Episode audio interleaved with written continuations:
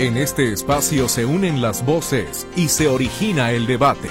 Bienvenido a este diálogo abierto, donde los especialistas debaten los temas que a usted le interesan.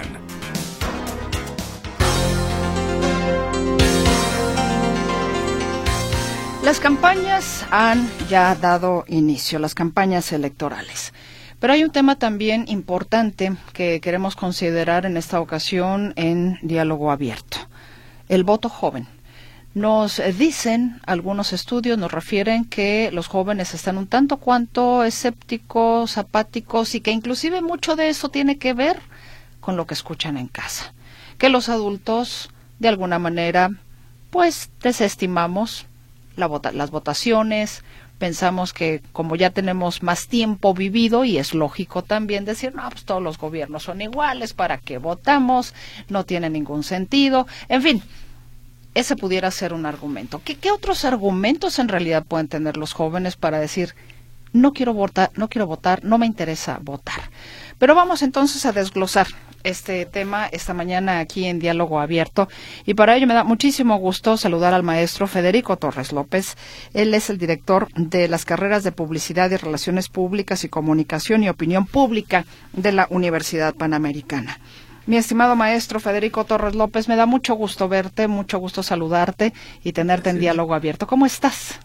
Pues con el gusto de saludarte y de verte en esta ocasión. Estamos también a través de un formato eh, eh, digital que nos permite vernos. Eh, muy contento siempre escuchándote, tus, tus mesurados comentarios y muy atinados.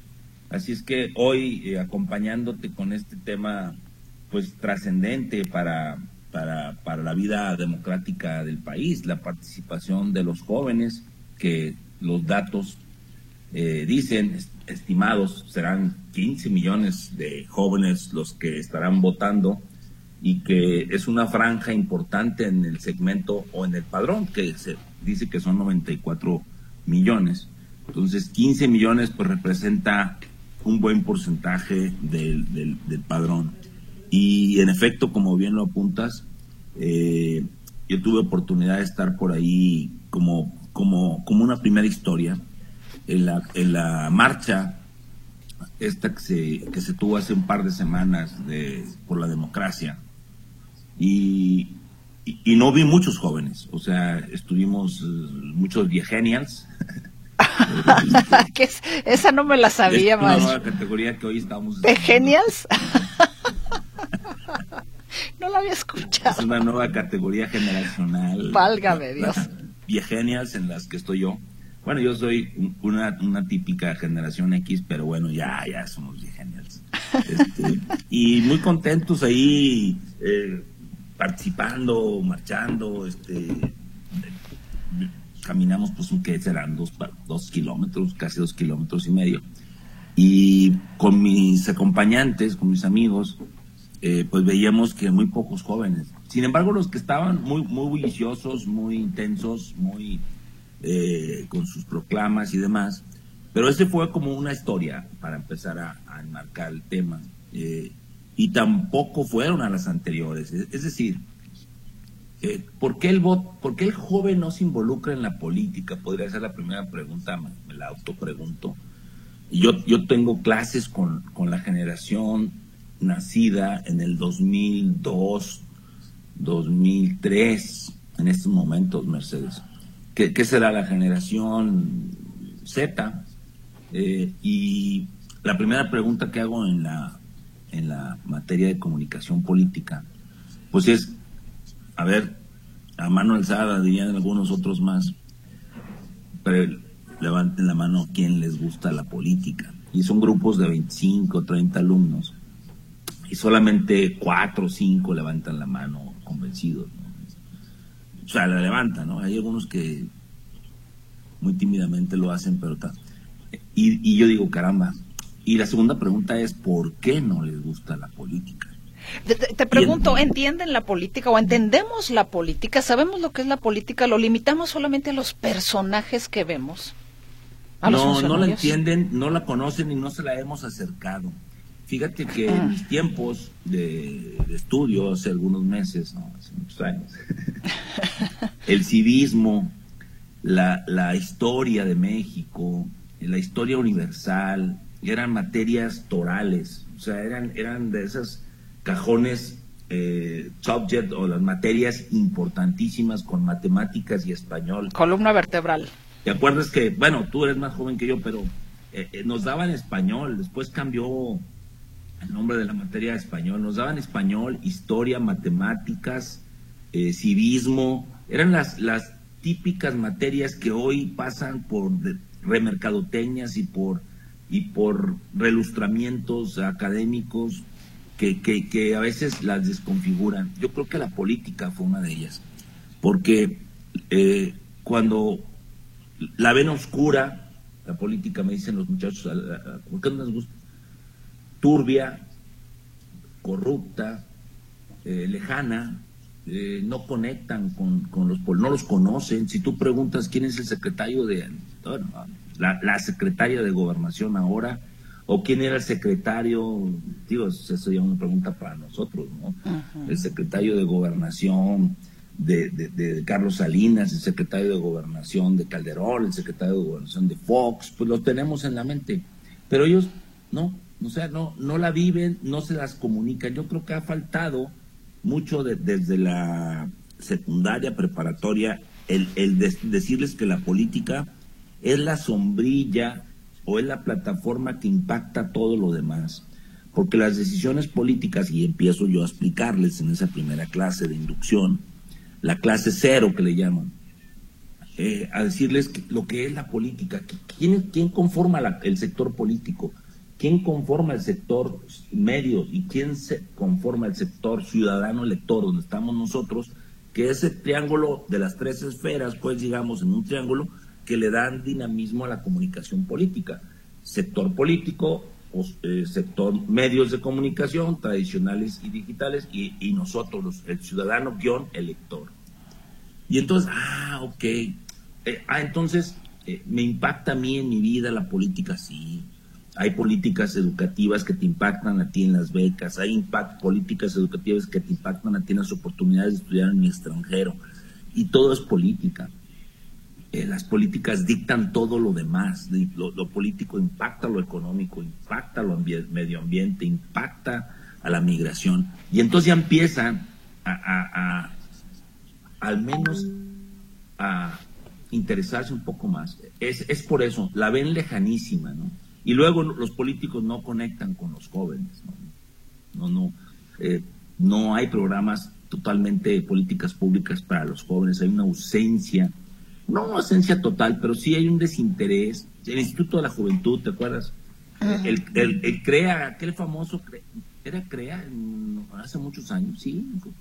Él era el CREA, y luego el Instituto de la Juventud, el INJUVE, y así, pero son, ha habido esfuerzos así como que destellos en diferentes sexenios, pero no hay una política transversal que dure en el tiempo que permita la formación de los jóvenes en este tipo de, de, temas tan importantes.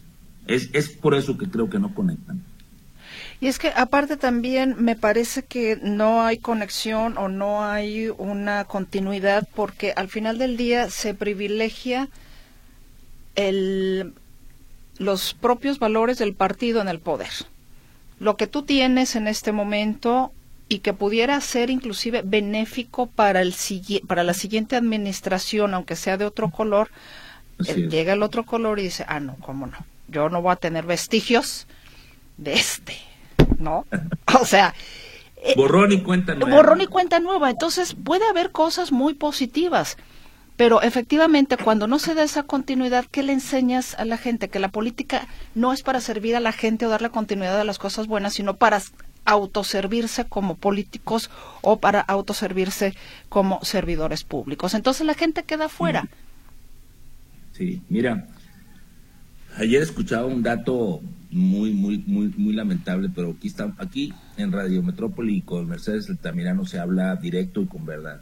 El dato, que escuché, el dato que escuché ayer es que casi un 70% de la población en el estudio que se hizo quisiera tener un gobierno fuerte autoritario.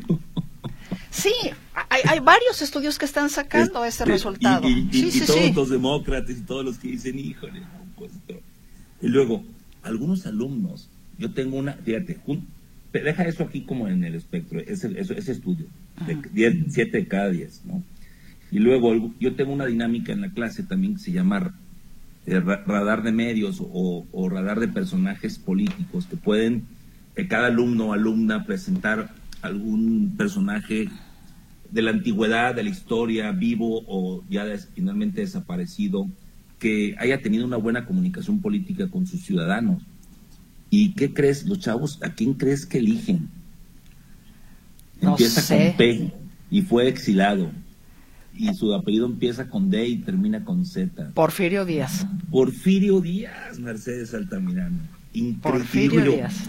Claro, no pongo mi cara así de, impacto, no, pongo mi cara de póker, ¿no? Y así como estoy haciendo los... Porfirio Díaz, es que interesante, Edgar. Nombre ficticio. ¿Y por qué?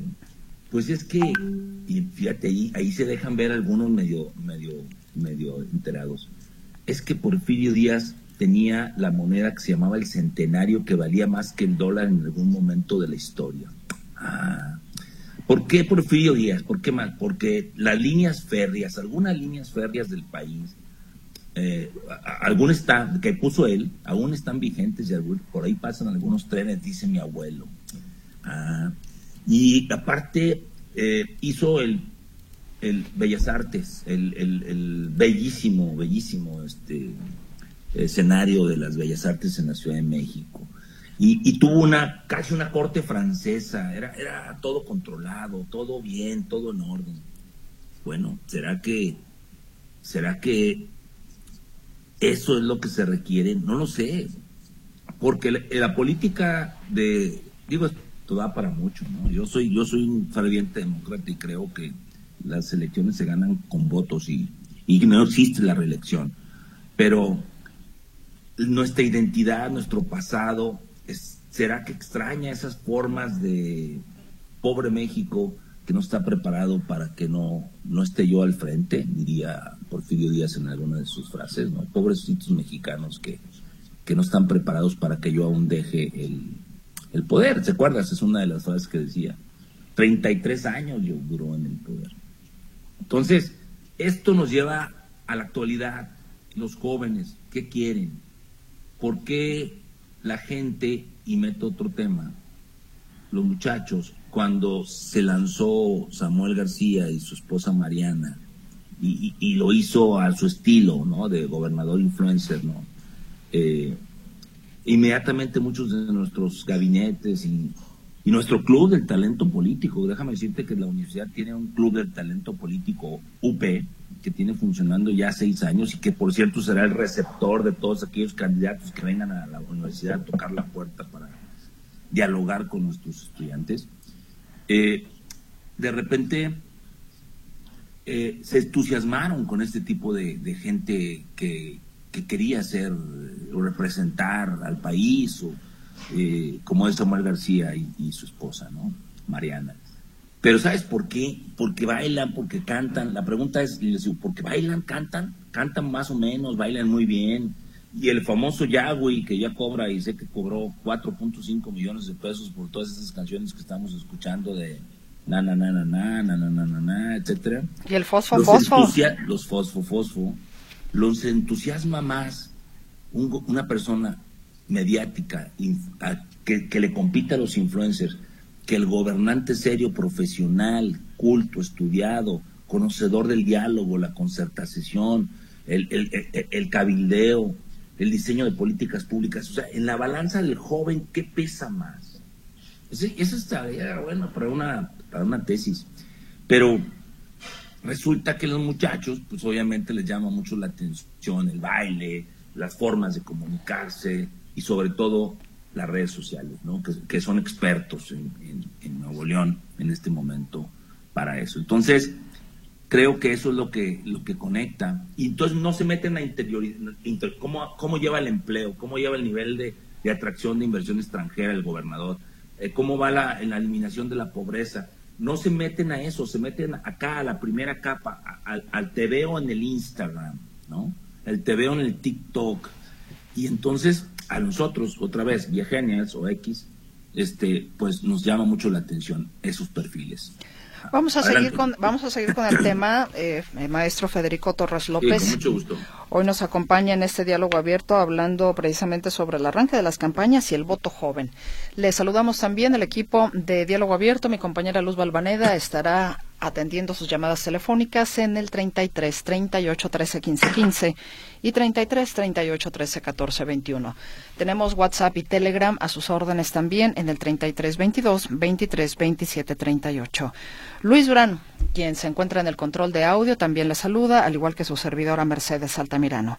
Vamos a la pausa y regresamos con más de Diálogo Abierto.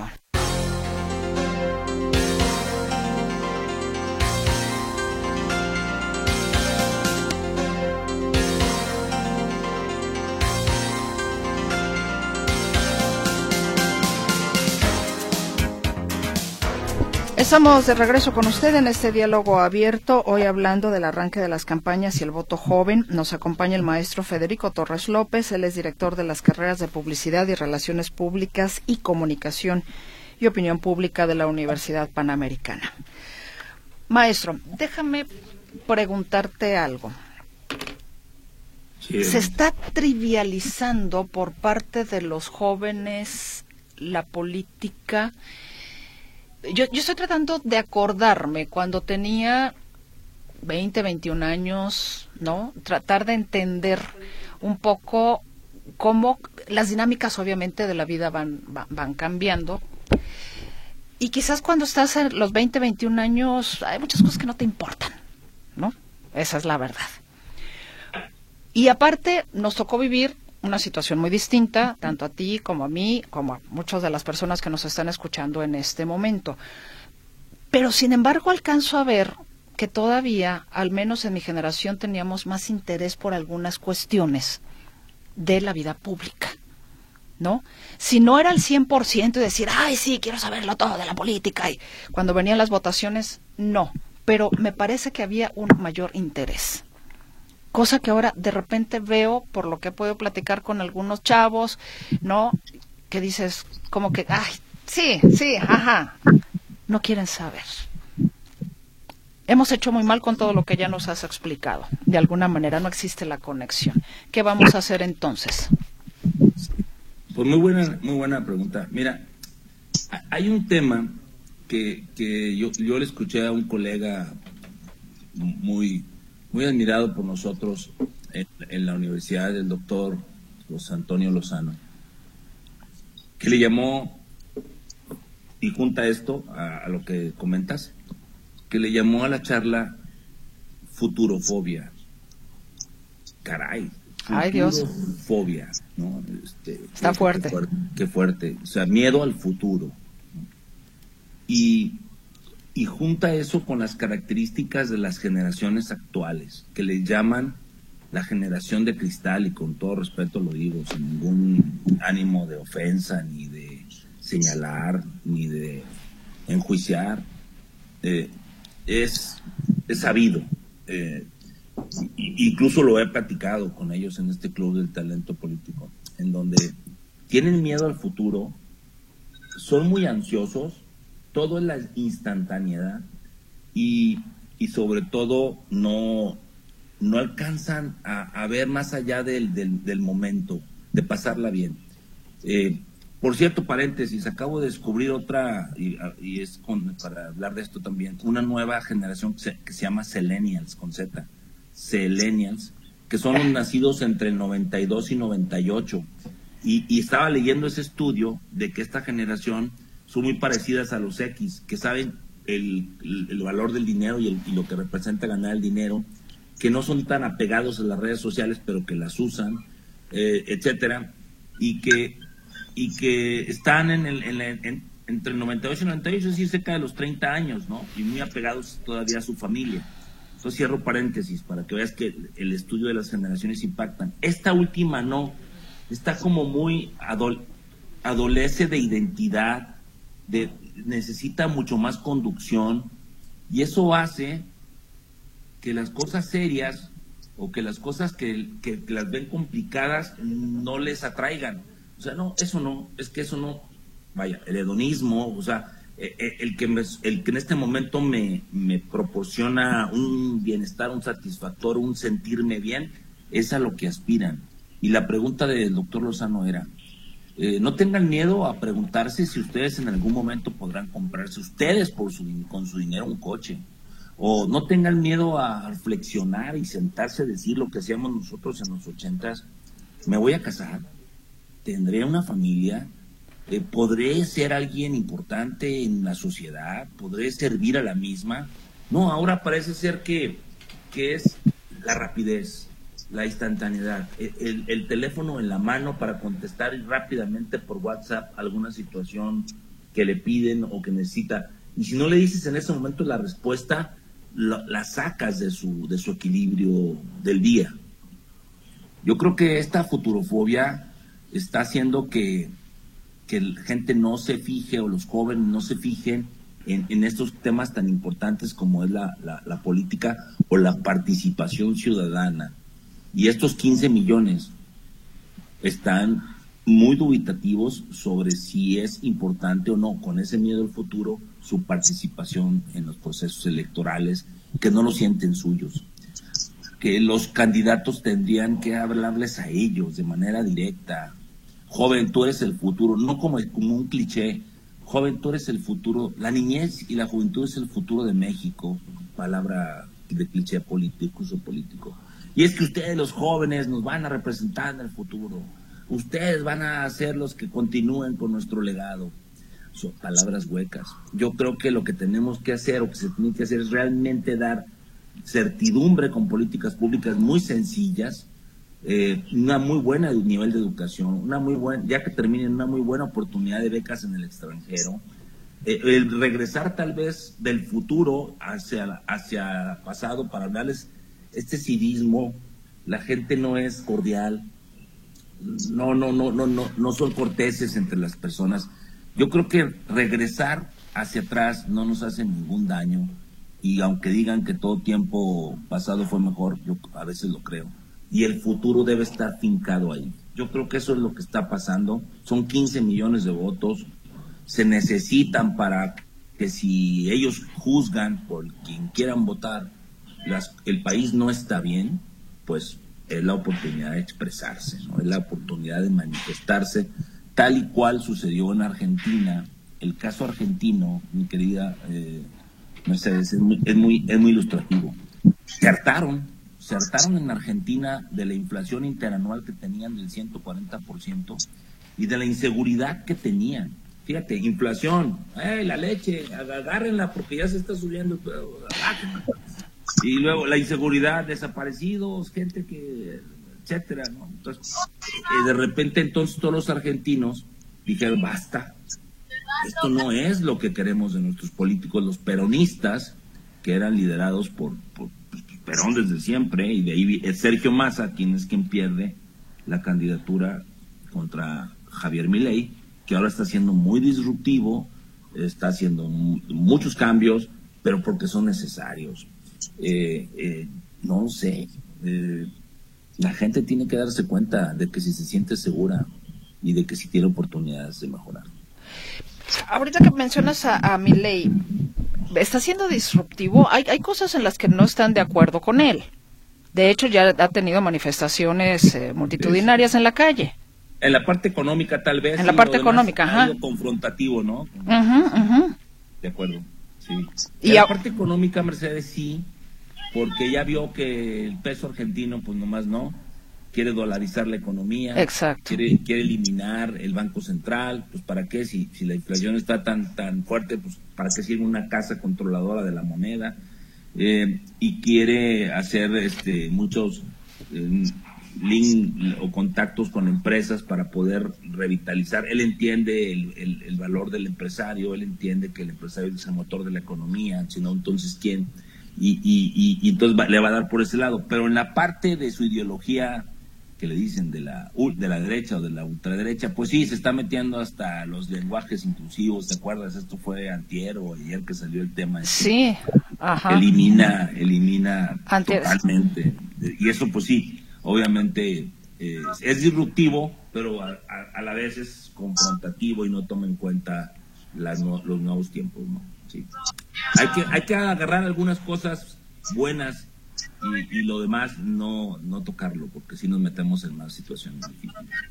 Sería interesante, por ejemplo, ver con los jóvenes, eh, hablemos de, no sé, los, candidatos, las candidatas, el candidato a la presidencia de la República, si alguno de ellos le llama la atención y por qué le llama la atención, ¿no? Desde lo que ha visto, desde lo que ha leído, desde lo que le dicen en su casa, en fin, tantas y tantas cosas desde, desde la apatía, desde su edad, desde todo un concepto tan ahora sí como un pulpo, ¿no? De, de, de, varios tentáculos. Eso sería realmente, me parece a mí muy interesante. Saber cuáles serían los argumentos en este momento para que si en ese instante tuvieran que votar por alguno de ellos para presidente de la República, ¿qué los movería a votar por tal o cual personaje, ¿no? Sí. A mí me gustaría mucho saber eso. Ajá.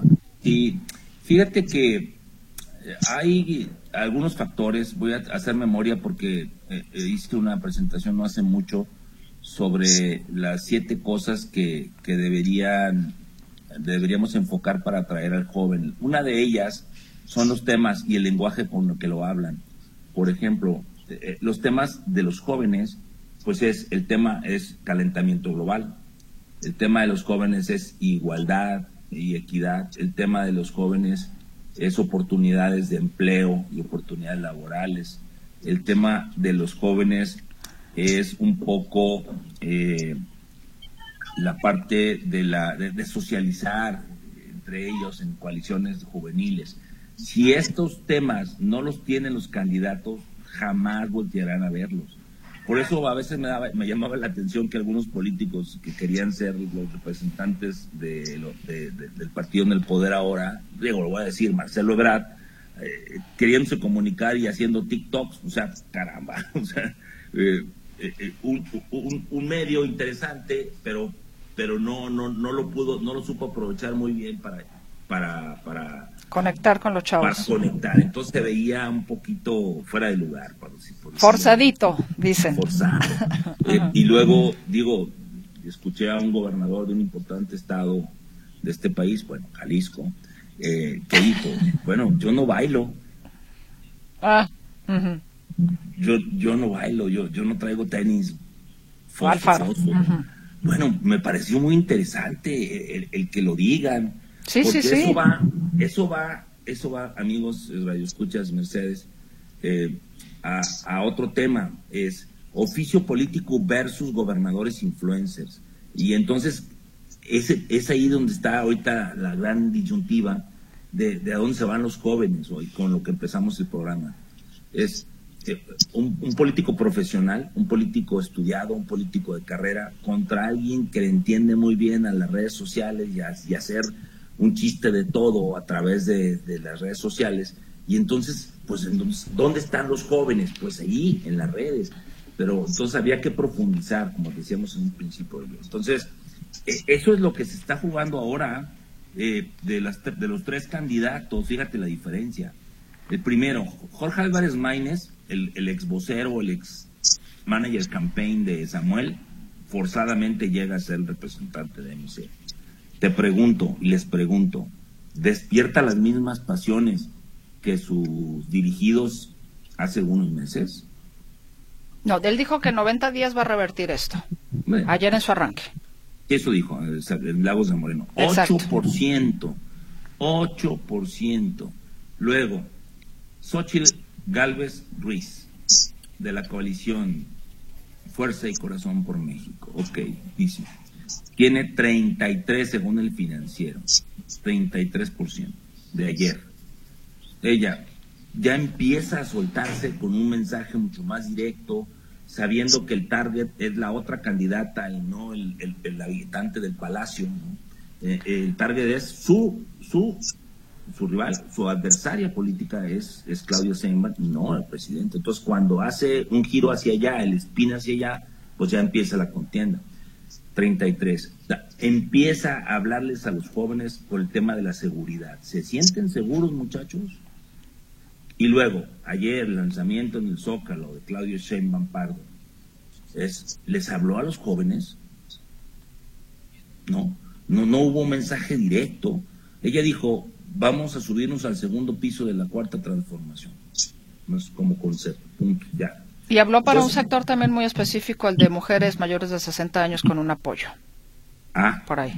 Entonces, tú, dime por qué, y lo, digo, tú sí sabes por qué, y los, los estimados escuchas deben adivinarlo por qué.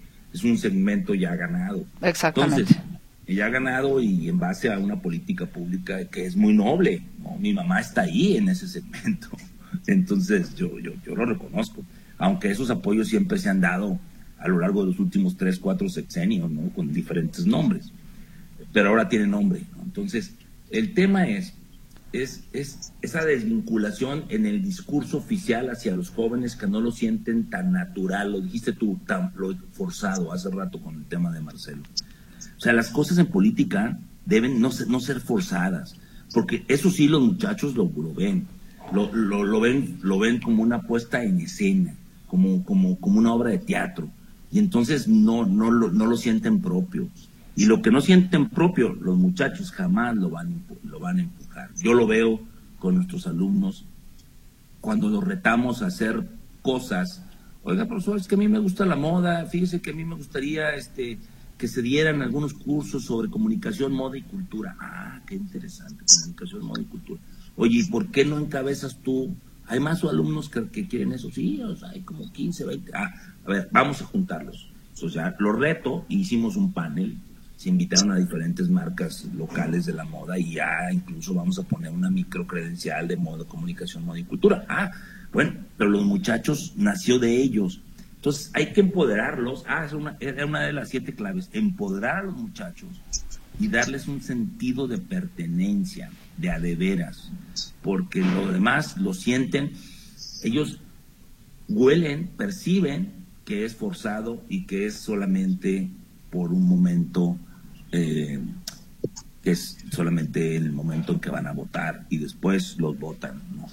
Perdón. Exactamente. Bueno, vamos a tener, bueno, tenemos participación también de la audiencia, maestro Federico Torres López, solo que tenemos que hacer una pausa. Hacemos una pausa comercial y estamos de vuelta en diálogo abierto. Sí, ya, ya vamos muy rápido. Saludos a todos los que están escuchando.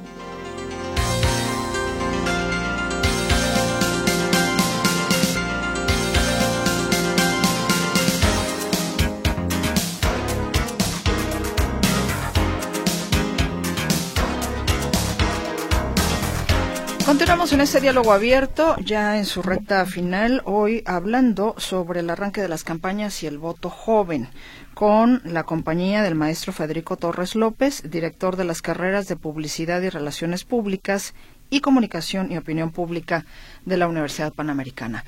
Maestro, permíteme por favor pasar con la participación de nuestra audiencia también, que le damos voz en este espacio.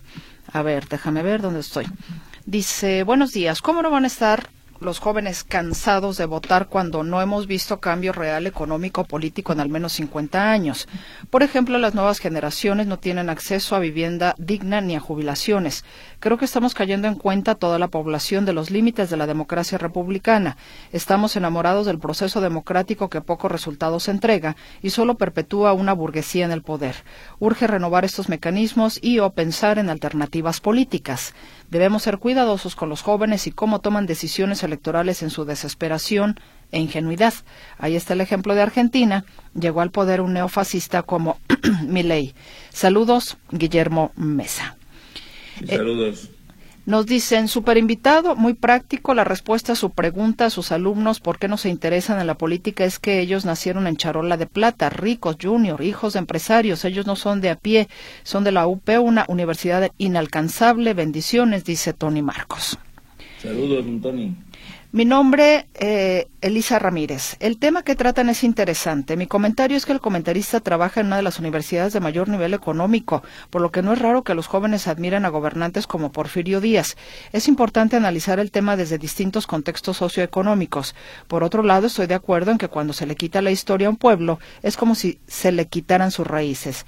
Y quien no sabe de dónde viene, tampoco sabe a dónde va. Sandro Juárez Díaz dice, tengo una utopía. que entes civiles organicen algo que no haría el gobierno, talleres de cultura política a fondo, así como del buen decir que modifique el lamentable léxico que se escucha. Eso haría mejor este país que tiene esencia y recursos para ser primer mundo. Mira, eso del léxico, haciendo una, una pausa eh, breve, eh, maestro Federico, antes de continuar con la participación de la audiencia. Hay que dirigirse con groserías con los jóvenes porque, ay caray, de veras que de repente traen un léxico, Dios guarde la hora. Yo no digo que nosotros no digamos eh, una que otra grosería por ahí, ¿no? Pero de repente hay chavos que, bueno, de 10, 15 son groserías. De 10 palabras, 15 son groserías. Sí, bueno, no, nosotros, digo, los profesores, los directivos, los empresarios, pues no, no, no, no creo que tendremos que comunicarnos para buscar qué cercanía, para buscar camaradería, para buscar que, o sea, un lenguaje más, más simple, ¿no? Es, es como, y lo voy a decir con todas sus letras, ¿no? Es, la palabra güey, pues es muy utilizada entre ellos, ¿no? Si no sé si se dice, es como una coalición ahí, ¿no? Si no se dicen así, no se sienten hasta eh, eh, amigos o, que les dices, este, oye, güey, ¿cómo estás? ¿Qué, ¿Qué vas a hacer, güey? O sea, si no, no se sienten como que dentro del círculo de la confianza, ¿no? Entonces, yo, yo creo que no. Incluso me llegaron a preguntar sobre qué opinaba sobre la campaña esta de que votar está chido, votar está ta, ta, ta, ta, ta, ta está chingón, ¿no? sí, eh, así es, ahí la dejamos. Este, y yo dije que no, que, que no es necesario llamar la atención con, para mí sigue siendo un lenguaje altisonante, ¿no? Y yo soy norteño, chihuahuense, y allá les decíamos a, a estas palabras, hasta estas malas palabras les decíamos malas razones, mamá, mamá, Pedrito me está diciendo malas razones, o sea, estas que estamos chingón y todas estas cosas, ¿no? Entonces, yo, yo creo que incluso nosotros como comunicadores, y lo digo también en, en, en muchos ámbitos, incluyendo la universidad, que, que, que, tenemos que, utilizar el, el, vasto lenguaje español, excelso, tan prolífico, tan rico, para, para dejar de, de usar nada más 50, 60, 70 palabras en todo nuestro repertorio. Yo creo que no hay que dirigirnos así.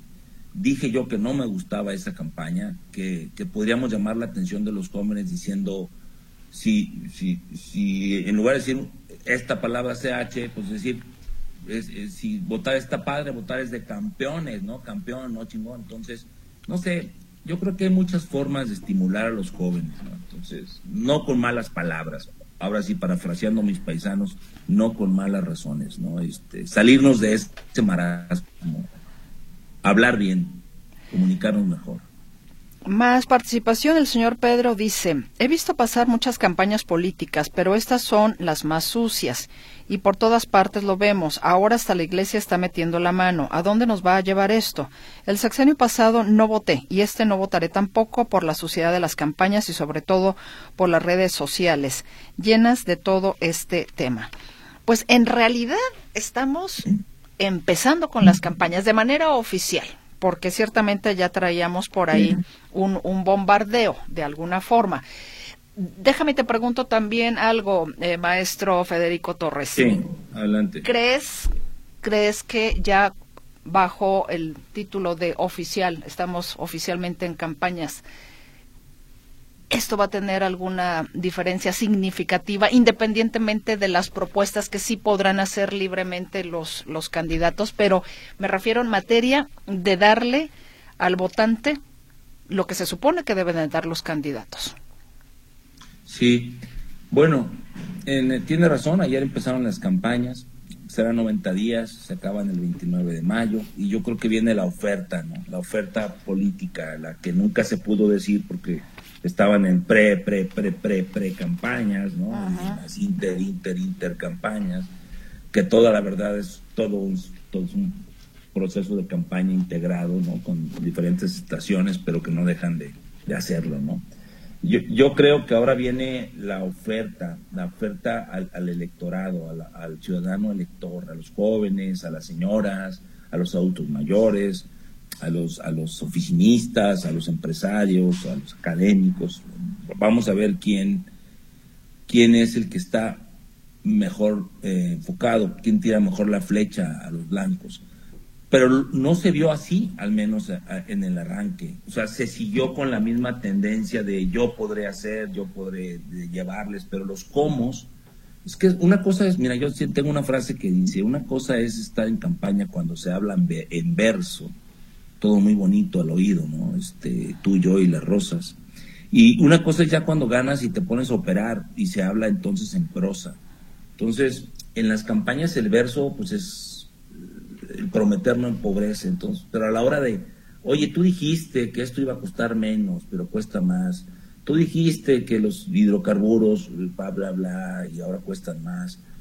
Eh, eh, entonces fue un verso, fue, fue una promesa lanzada al aire y ahora yo creo eh, que el país necesita de gobernantes serios que se pongan a trabajar. Me llamó la atención y agradezco las preguntas. Por supuesto, esto es un diálogo, diálogo abierto. Pero déjenme decirles algo, estimados radioescuches. Miren, no, no importa quién nos gobierne, alguien de la ala izquierda o la o de centro o centro izquierda, centro derecha o de la derecha o del extremo. No debería importar la ideología, porque todos tenemos una. Todos tenemos una, una doctrina, unos principios, eh, eh, unos valores. Lo que aquí está en discusión, estimados escuchas, no es la ideología, muy respetada, muy respetada. Lo que está en juego y lo que se debe uno fijar con mucha objetividad, sin apasionamientos, son los resultados. Se gobierna para dar resultados. No, créanme que muchas cosas nos tuviéramos ahorrado y estuviéramos hablando ahorita de otro tema, del Atlas América de esta noche, si ustedes quieren. Pero si, si, si existieran o se dan resultados. Y esto no es privativo de México, ni de Jalisco, ni de Zapopan, ni de la colonia de Ciudad Granja. Esto es privativo del mundo. Se requieren gobernantes serios que armonicen a la sociedad, que no la polaricen, que no la dividan entre conservadores y, neoliberales y, gente de izquierda. Eso nos, nos lleva a envenenar a la sociedad, nos, nos desarmoniza. Yo, yo diría este mensaje casi, casi como final. Reflexionemos en eso. Todos somos mexicanos y todos queremos el bien de México. Eso, eso yo diría. La polarización nos divide enormemente y hace bandos muy, muy peligrosos. Te leo los últimos mensajes que nos llegaron ya prácticamente en el cierre de este espacio. María Herrera dice, la generación de cristal y la generación de selenio, lo comenta el entrevistado, pero los padres formamos esa generación de selenio. Entonces, ¿quién tiene la culpa? Saludos. Jorge Canales, todas las personas que trabajan en el gobierno y reciben un sueldo del erario público, lógico que no hablarán mal de los políticos. Lo que se necesita es que se capacite a los jóvenes, incluso de esos políticos que viven del erario público, y que eso no es bueno para los ciudadanos. Saludos. Margarita Méndez, el presidente desde el principio demostró que es una persona prepotente y ahora tendría que ir a Estados Unidos porque está apoyando a Donald Trump. Es tiempo de vacas flacas. La caballada está flaca y a los jóvenes no les va a interesar. A ellos deben de demostrarles que tendrán algo que les deberán demostrarle que tendrán algo que les interese, incluyendo el protegerse cuando están en peligro. A ver, ¿qué más tengo por aquí? Dicen Oscar Candelario, Em, el tercero de en tercero de secundaria tuve al maestro de civismo extraordinario, señor Carlos Cisneros. La tarea de cada clase era llevar tres recortes de periódico, nota local, estatal y nacional, sin importar la fecha, y era para debatir los temas y había apuntes con nombres de políticos y asuntos de gobierno.